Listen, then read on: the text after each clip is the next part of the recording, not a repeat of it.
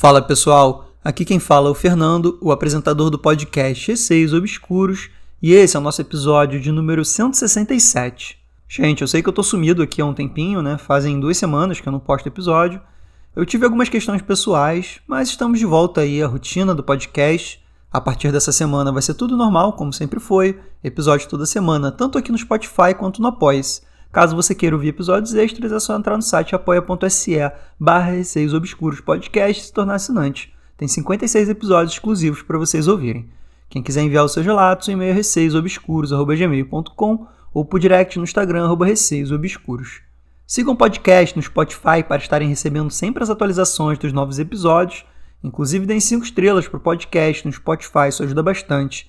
E agora temos também Reels no Instagram e também no TikTok, né? Então deem uma olhada lá na Linktree que está na bio do Instagram e deem uma força lá, vai ajudar bastante, tá bem? Caso queiram entrar no grupo do Telegram, é só estar na busca Receios Obscuros. E chega de falatória, vamos começar o episódio. Então, gente, esse episódio aqui vão ser cinco relatos do Red, então não vão ter comentários, vai ser somente a leitura, e eu achei os relatos bem interessantes e assustadores. Vamos começar. História 1. Olá, garotinha. Quando eu tinha 7 anos de idade, fui diagnosticado com um câncer infantil. Agora estou na casa dos 30 anos estou em remissão há mais de 20 anos. Não me lembro muito desses dois anos, mas de vez em quando me vêm à mente lembranças que não consigo explicar ou que depois esqueço. Essa diz respeito à senhora idosa na sala de cirurgia. Eu estava no hospital há algum tempo, depois de ter sido diagnosticado com leucemia. Como parte do tratamento, eles explicaram que iriam instalar um catéter de Hickman, basicamente um tubo usado para administrar diretamente a quimioterapia. Não me lembro de como explicaram isso, mas eu sabia que ficaria inconsciente para a cirurgia e isso me apavorava muito. Lembro-me de estar vestido com uma bata de hospital e uma touca cirúrgica na cabeça, enquanto era levado para a sala de cirurgia. Ao me aproximar da sala, eu estava esperando temporariamente em uma área de preparação quando me lembro de ter ouvido uma senhora idosa chamando-a claramente. Olá, garotinha. Parei por um momento, claramente confuso, pois sabia que ela não poderia estar falando de mim, já que eu era um menino grande. Será que havia alguma garota por perto enquanto eu estava ali? Olá, garotinha, ela repetiu. Ninguém mais respondeu, então percebi que ela estava falando comigo. Eu não conseguia vê-la claramente da maca, mas podia sentir que ela estava olhando para mim e de repente fiquei com raiva e disse com toda a força possível em meu estado debilitado: Eu sou um menino. Ela se desculpou e disse que não estava com seus óculos. Eu estava desconfortável em minha roupa de hospital, deitado em uma maca, aguardando uma cirurgia, e não queria falar com uma mulher idosa que achava que eu era uma menina. Olhei em volta para os médicos para pedir que mudassem a idosa de lugar, mas eu estava perdendo a força rapidamente e não esperava ter que fazer conversa fiada. Ela perguntou quantos anos eu tinha, e eu lhe disse, mal-humorado, que tinha sete. Ela me disse que eu era muito forte e corajoso e que logo ficaria bom. Não lhe contei o que eu tinha, pois eu não conseguia nem vê-la. Só me lembro de como fiquei com raiva por ela ter me chamado de menina e de pensar que, é claro, eu era forte e corajoso, não precisava ser lembrado disso. Depois que recuperei a consciência, e algum tempo depois, quando consegui falar, estava conversando com meu pai e reclamando da idosa, e queria reclamar que a deixaram tão perto de mim e eu não queria conversar. Ele concordou com a minha história, mas disse que quando estava conversando com os médicos, eles não mencionaram nada sobre uma senhora idosa, apenas que eu estava falando sozinho. Devo ter bloqueado isso por anos, mas olhando para trás, depois de conversar com ela, esqueci todo o medo que tinha ao fazer cirurgias e consegui passar sem complicações. Não sei se ela era um fantasma, mas sei que não estava tendo alucinações. História 2 Banheiro masculino. Então, eu trabalho em hotéis na Califórnia há cerca de 8 anos e já tive várias experiências paranormais, mas essa se destacou bastante por ter acontecido em plena luz do dia. Sou um dos encarregados da manutenção desse hotel, que é um hotel de porte médio, com piscina no meio, restaurante perto do saguão e etc. Um dia pediram-me para trocar um sensor de um dos vasos sanitários automáticos do banheiro feminino no corredor externo perto da piscina. Então, fui até lá com as ferramentas na mão e comecei o processo, tendo que pegar uma ou duas ferramentas extras durante tudo. Depois de instalado, há um ciclo de 10 minutos de ajuste do sensor antes do uso, Então, acabo esperando do lado de fora, apoiado nos trilhos. Um dos meus colegas de trabalho, o L, acaba entrando no banheiro masculino depois de me cumprimentar e perguntar o que eu estava fazendo. A propósito, a porta do banheiro masculino fica literalmente a um metro e meio da porta do banheiro feminino, e a única maneira de entrar e sair do banheiro é por onde eu estou encostado. Um momento depois, outro colega de trabalho, J, passa para usar o banheiro masculino e sai alguns minutos depois. Agora, meu cronômetro tinha acabado de disparar. Enquanto eu caminhava em direção ao banheiro feminino, parei e perguntei a Jota se ela ainda estava lá, pois talvez eu precisasse de ajuda para levar as ferramentas de volta. E ele me disse que não havia mais ninguém lá. Acabo entrando no banheiro masculino devagar e não vejo absolutamente nenhum rastro de ninguém. Saio confuso e do outro lado do corredor, a cerca de 12 metros de distância, vejo Ellie andando na minha direção. Eu o paro e digo: Ei, quando você saiu do banheiro? E ele me disse que não tinha usado o banheiro hoje e que também era a primeira vez que falava comigo hoje. História 3 Um ótimo negócio. Em 1986, eu tinha um amigo que chamaremos de Steve, porque esse é o nome dele, que estava procurando um novo lugar para alugar. Agora moramos em uma cidade universitária, portanto, os aluguéis, mesmo naquela época, podiam ser mais altos do que a média. Então você pode imaginar como ele ficou empolgado quando encontrou uma casa para alugar com dois quartos, um quintal enorme e cercado, em ótimas condições e na faixa de preço dele. Era bom demais para ser verdade, e ele se mudou para lá. Certa noite, Steve foi à minha casa e saiu com minha mãe e comigo. Como já estava ficando tarde, ele perguntou se eu poderia passar a noite lá. Minha mãe disse que claro, e eu fiquei confusa, porque são menos de 10 minutos até a nova casa dele.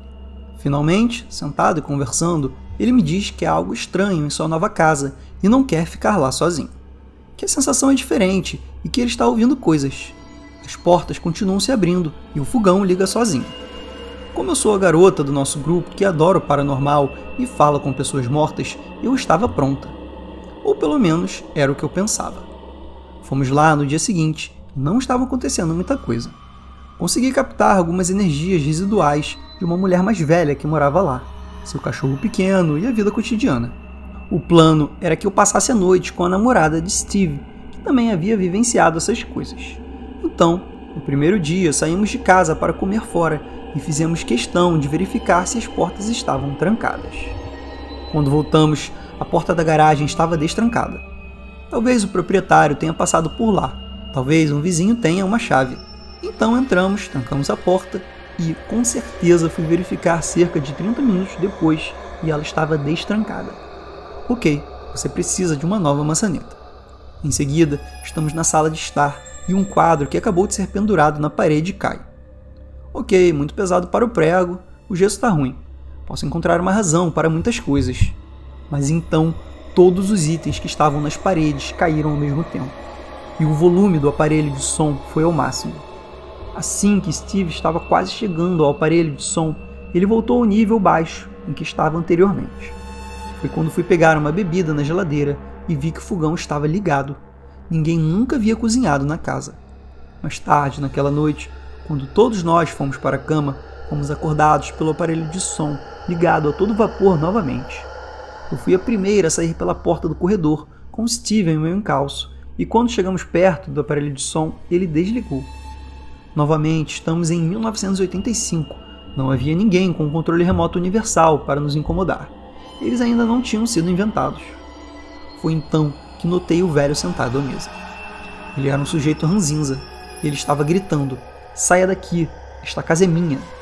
Obviamente, ele não queria ninguém lá. Depois que os outros voltaram para a cama, tentei explicar a esse espírito que ele estava morto que sua esposa tinha morrido e estava esperando por ele. Ele não queria nada disso. Por fim, a situação ficou tão ruim que meu amigo se mudou e a proprietária foi muito compreensiva e disse que nunca tinha recebido ninguém por mais de um mês. Cerca de três anos depois, meu primo se mudou para o mesmo bairro. Eu passava em frente a essa casa quando ia para a casa dos meus primos. Um dia, vi uma família jovem se mudando para lá. Ah não, essa pobre família. Cerca de um mês depois, eu estava indo para os meus primos quando vi um caminhão de mudança e as caixas voltando para casa. Diminui a velocidade e pude ouvir o marido dizendo à esposa que ela não estava sendo razoável, que eles não precisavam se mudar. Quando estava saindo, parei. Novamente, eles estavam do lado de fora, colocando itens no caminhão. E eu olhei para a esposa e disse: É por causa do velho malvado, não é? Seus olhos ficaram enormes e ela disse: Sim, como você sabia? Expliquei que meu amigo havia morado aqui três anos antes e o que ele havia vivenciado. Ela ficou muito aliviada por eu poder validar todas suas experiências e sentimentos. Suas experiências foram praticamente idênticas às que todos nós passamos. História 4. Algo queria que eu descesse as escadas. Então, eu morava nessa casa desde que estava na pré-escola até a terceira série. Eu costumava ter sonhos estranhos e assustadores e via vultos escuros à noite quando ficava acordada tentando dormir. Eu atribuía isso apenas à leitura de histórias de arrepiar e à minha imaginação solta. Em uma noite, porém, houve uma reviravolta que até hoje me dá calafrios e nunca contei a ninguém além da minha mãe. Eu estava deitada e me lembro que era fim de semana, porque minhas irmãs ficaram na casa dos meus primos para dormir. Não havia mais ninguém na casa, além de mim e da minha mãe. Eu estava acordada assistindo TV porque não conseguia dormir, e minha mãe estava desmaiada no quarto, porque estava cansada de trabalhar em dois empregos. Ficou um pouco tarde e eu estava ficando cansada. Fui me deitar e fiquei lá deitada. O único banheiro que tínhamos era conectado entre a minha mãe, eu e o quarto da minha irmã. Enquanto eu estava deitada ali, sem conseguir dormir, a porta do banheiro se abriu do nosso lado e uma voz falou comigo e disse: Ei, você pode fazer um favor para mim de descer até o porão e pegar um papel higiênico para mim? Eu estava com medo do porão, uma casa velha, escura, fria e sem nada lá embaixo. Pensando que poderia ter sido a minha mãe, eu disse: Tem papel higiênico lá dentro. Lembro que minha mãe, antes de dormir, me obrigava a colocar mais um rolo antes de se deitar. Levanto-me quando a luz do meu quarto está apagada e entro no banheiro. Vejo um vulto escuro no vaso sanitário. Acendo rapidamente a luz e me pergunto o que minha mãe estaria fazendo sentada no escuro. E você não vai acreditar, não havia nada lá. Pensei, que merda, talvez eu esteja apenas cansada. E então ouvi algo vindo do porão.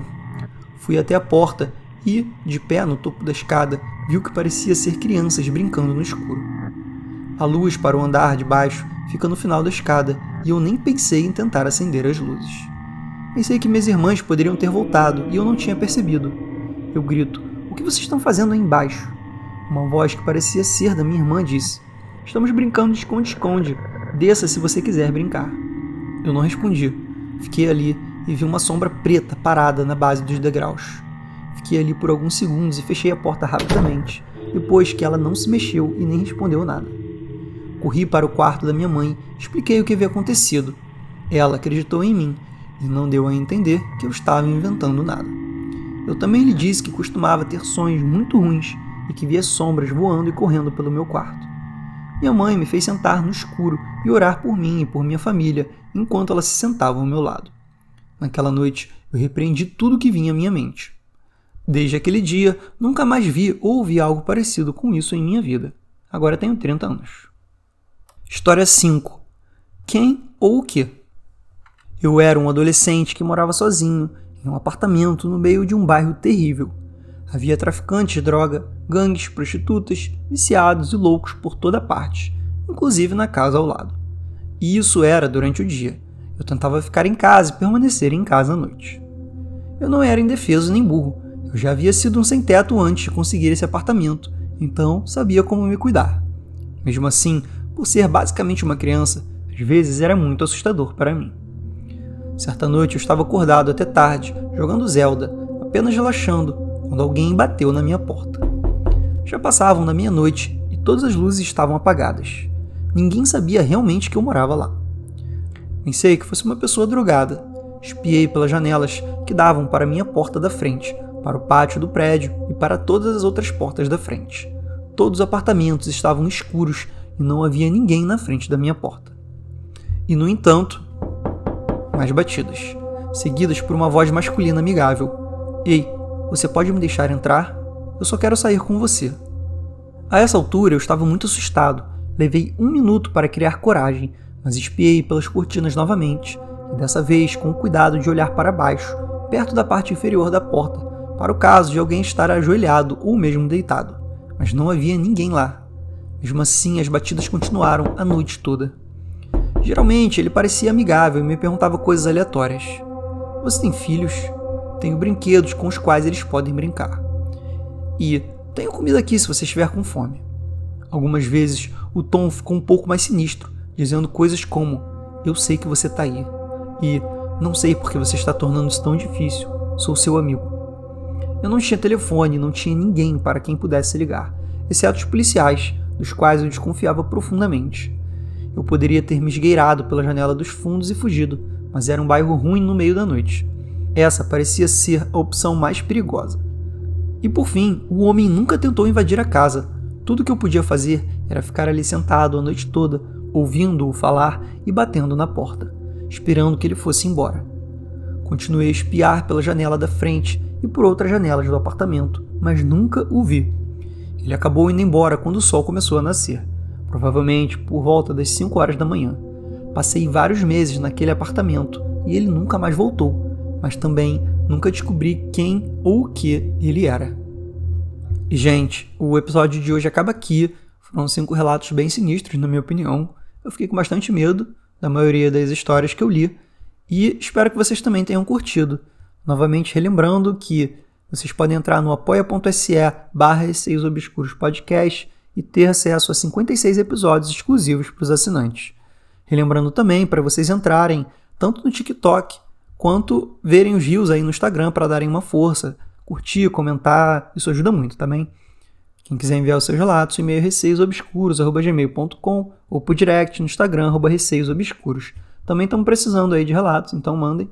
E é isso. Um beijo a todos e até o próximo episódio.